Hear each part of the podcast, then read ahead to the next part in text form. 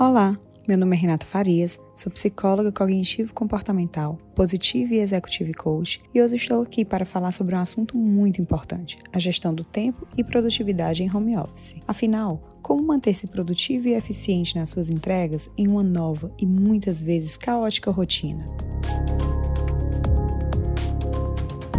Até pouco mais de um mês atrás, o trabalho na modalidade home office era uma realidade para poucas funções em empresas e até um sonho para muita gente. então, o sonho tornou-se realidade, e a realidade é bem diferente da expectativa.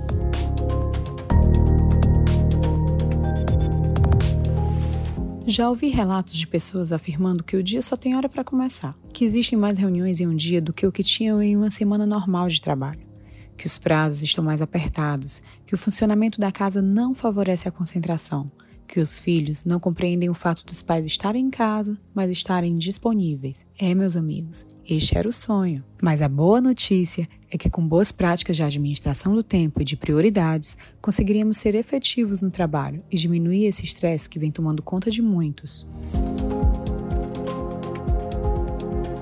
Gerir o tempo era, em sua definição, o processo de organizar e planejar a divisão do tempo entre as atividades específicas que você precisa executar durante o dia, durante a semana, durante o seu mês. Quando bem feita, ela permite que você trabalhe de maneira inteligente e faça mais em menos tempo, mesmo quando o prazo está apertado ou quando você tem que trabalhar sob pressão.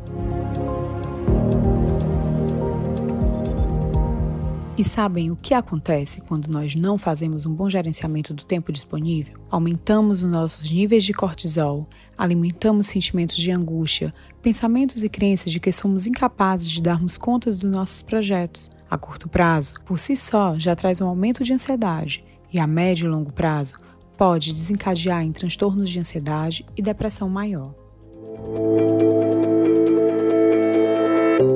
Quais as vantagens de se fazer uma boa gestão do tempo?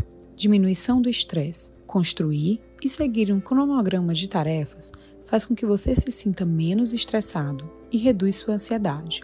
Mais tempo livre. Pessoas que gerenciam efetivamente o seu tempo conseguem ter mais tempo para gastar em hobbies ou em outras atividades pessoais maior produtividade e eficiência. Gerir bem o tempo leva a mais oportunidades e menos tempo desperdiçado em atividades triviais. Isso poderá levar você a entregar mais e melhor, uma melhor reputação profissional. A gestão do tempo é uma qualidade fundamental para profissionais de sucesso e, portanto, é valorizada pelos empregadores. Veja também como oportunidade de se destacar nessa habilidade. Capacidade de realizar objetivos. A gestão inteligente do tempo permite atingir metas e objetivos pessoais ou profissionais em um período mais curto. Quem não gosta da sensação de dever cumprido, não é mesmo? Para conseguirmos de fato fazer a gestão do nosso tempo, precisamos estabelecer prioridades, o que é essencial, o que faz sentido para a nossa rotina. Precisamos saber para o que vamos dizer sim e para o que vamos dizer não. Portanto, aqui vão algumas dicas.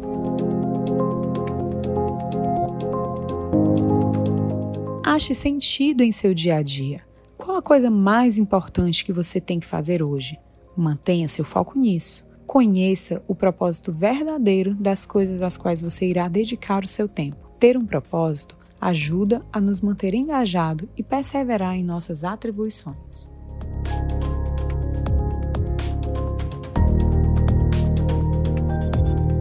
Faça uma autoanálise e descubra quais atividades da sua função você tem mais afinidade e quais as que você não tem. Para as que você não tem muita afinidade, mas que precisam ser feitas mesmo assim, associe uma motivação introjetada. Por exemplo, você não gosta de fazer planilhas mensais de orçamento da área, mas enquanto gestor, você precisa fazer. Então, estabeleça que sempre que entregar a planilha no prazo e sem nenhuma necessidade de correção, você irá se premiar com algo que gosta bastante. Afinal, você sabe o que te faz perder tempo e ter a sensação de fracassar em suas entregas? O que faz você perder o seu tempo? Primeiro, a desorganização.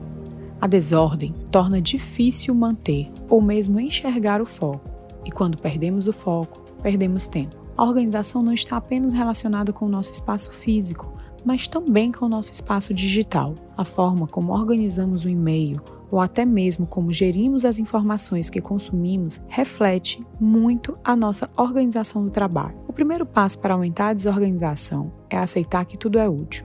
Sendo assim, saiba discernir o que de fato é relevante e o que não é. Um estudo realizado pela Universidade de Princeton concluiu que as pessoas desorganizadas não só conseguiram manter menos foco nas suas tarefas, como também aumentaram seu nível de estresse. Tal como acontecem com as multitarefas, a desordem cria uma sobrecarga nos seus sentidos e prejudica-o na hora de pensar de forma clara e objetiva. Segundo, a procrastinação. Procrastinar significa adiar ou atrasar algo que precisa ser feito. As pessoas procrastinam por inúmeras razões, como a falta de confiança, a natureza complexa da tarefa ou simplesmente a falta de interesse ou foco. Você já ouviu o dito popular: não deixe para amanhã o que pode ser feito hoje? Adiar algum compromisso uma ou duas vezes pode não parecer tão grave, principalmente se você estiver dentro de um prazo com relativa tranquilidade. O problema é quando procrastinar se torna um hábito e prejudica sua rotina. Em home office, precisamos ainda mais estar atentos aos prazos e não procrastinar as tarefas, pois o ambiente em si oferece muitas distrações que podem facilmente nos fazer passar batido daquele relatório que deveria ser entregue hoje. E por fim, a falta de assertividade em dizer não. É muito bom ser uma pessoa colaborativa e engajada, mas é preciso ter em mente as suas prioridades, e isso implica saber dizer não quando algum pedido atrapalhar suas entregas. Caso você concorde em assumir uma nova tarefa, o ideal é negociar um prazo que possibilite ajudar o colega sem sacrificar o seu planejamento. Em home office, é necessário exercitar sua assertividade explicando para o seu filho os horários que você poderá brincar ou ver um filme, por exemplo. Uma dica que ajuda bastante é ter um quadro de rotinas, onde você pode colocar os seus horários reservados ao trabalho e os horários livres. Agora que você já sabe o que interfere para que você faça uma boa gestão do tempo, que tal colocar em prática e aprender a melhorar sua produtividade em casa?